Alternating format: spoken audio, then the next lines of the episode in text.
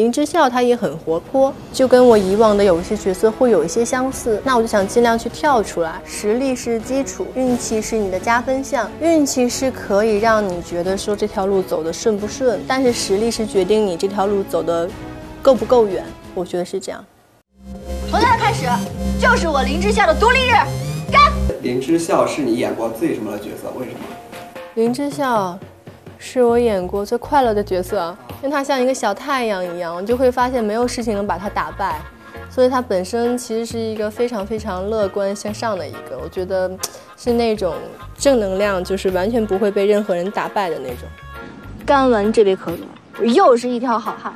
被贬去敲三角铁有什么呀？我以后可是要崛起的，我要独奏。林之孝在那个感情上是一个有点懵懂迟钝的女孩嘛？嗯，那你在演的过程中有没有哪些瞬间觉得她嗯很迟钝的感觉？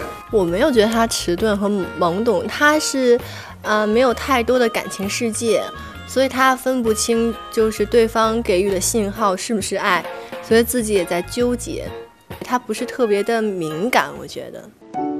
还好有你陪着我啊，以后你就是我的男朋友啦，我跟你谈恋爱。好好对我哦。他后来一旦恋爱的时候，连我自己其实都很佩服他。他不是那种小女孩会闹会哭哭啼啼的，他反而会给同伴，就是他的另一半给予很大的尊重还有支撑。因为我觉得他情商很高，我觉得最起码是一个非常非常好的女朋友或伴侣，因为他在支撑着他的伴侣，到后面给予了顾伟很大的这种底气和希望吧。我就是单纯的跟你打一声招呼，你好，大哥。说如果让杨紫来教林志孝谈恋爱的话，你会怎么教他呢？我真的教不了，我觉得林志孝比我强很多。我一个单身的，我教人家呢。那其实这个角色也是很乐观向上的嘛。嗯。那和你之前演过的很多角色会有哪些不同的地方吗？大提琴呢？她是个音乐系的女生，然后她拥有大提琴这一个技能，我觉得哇就很酷。那你自己会很想拥有吗？想拥有。为了拍这个角色练了多久呢？嗯，因为我们当时开机的时候，开机前不到一个月，我收到的这个剧本，然后看完剧本以后，我决定参演。其实给予准备的时间很少，对，然后我就很快的进组了。也就大提琴其实是让老师每天来现场，然后教我指法。也就是说，其实边练。边弹然后边学的，嗯，这段时间练习的时间感受怎么样？会觉得很痛苦。对，因为我觉得像乐器这种东西，你首先练基本功。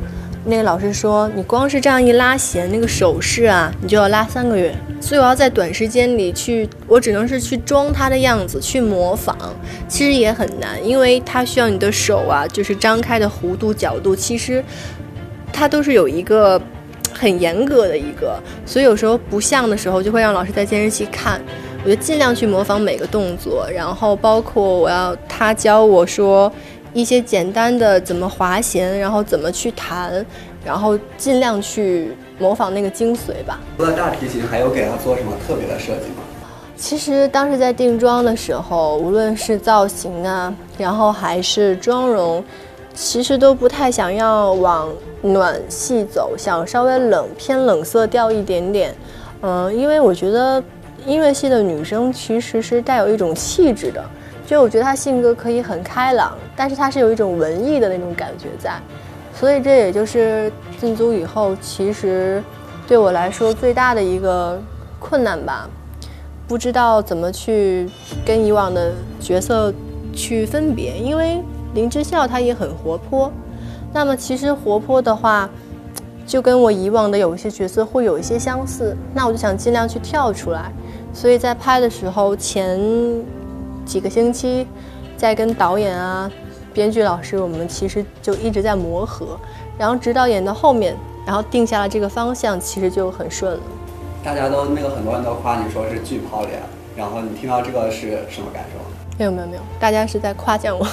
但就是大家看到你每个不同的角色，其实虽然有些可能会有点类似，但相差还是很大的。所以就很感谢大家对我的鼓励。嗯，那你觉得对于演员来说，就是运气更重要还是实力更重要？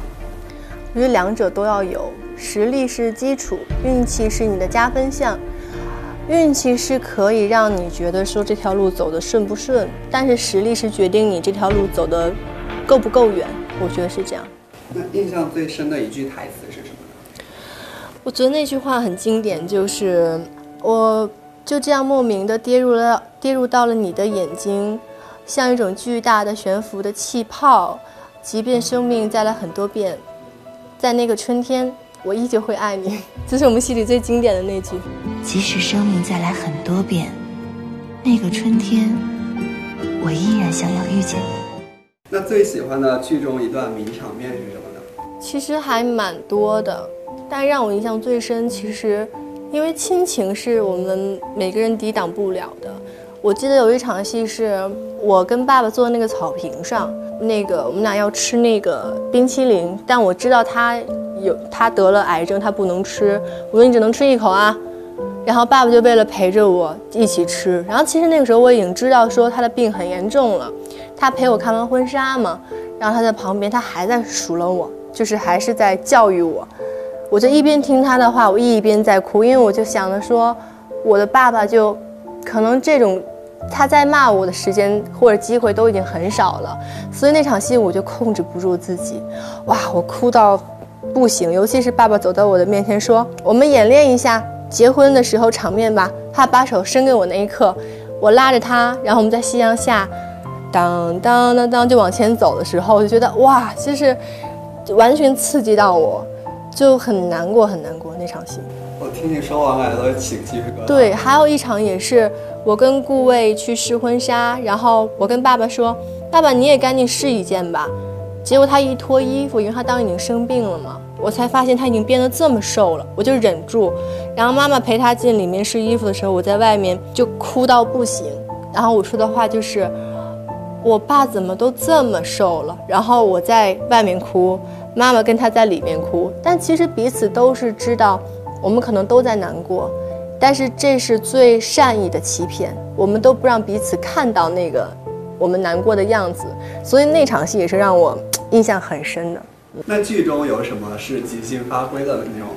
其实挺多的，好像每一场在演的时候，因为导演，我们导演是很喜欢一遍一遍一遍一遍，就是他会让你一直演，他会让你自己找感觉。呃，有很多即兴的，其实都是在导演不喊停。我们导演有一个习惯哦，我们把所有所有词说完，他不喊停。刚开始我也很不习惯，我说怎么还不停啊？就要继续吗？然后我就开始自己编剧情，就开始演了。后来我发现有一些好像真的有被他们 剪到剧里。对，有没有哪一场可以那个印象比较深的可以大概？就很多啊，比如说我跟顾魏去那个。呃，民居去玩，我们俩喷，互相喷那个蚊子，呃，蚊子液的那场，就好像导演就不喊停，我们俩嘻嘻哈哈的不喊停，我们俩最后就跑出话了。你就挑了几张截图，然后你可以给这几张截图配一个表情包文案。第一张是什么？第二张再是脑仁疼吧，然后第三张是我太难了。那你用这几个表情包，那个配一段配朋友圈发的文案。什么？又要上班了，脑袋疼，然后工作还没有结束，我太难了，就很像我今天的感受。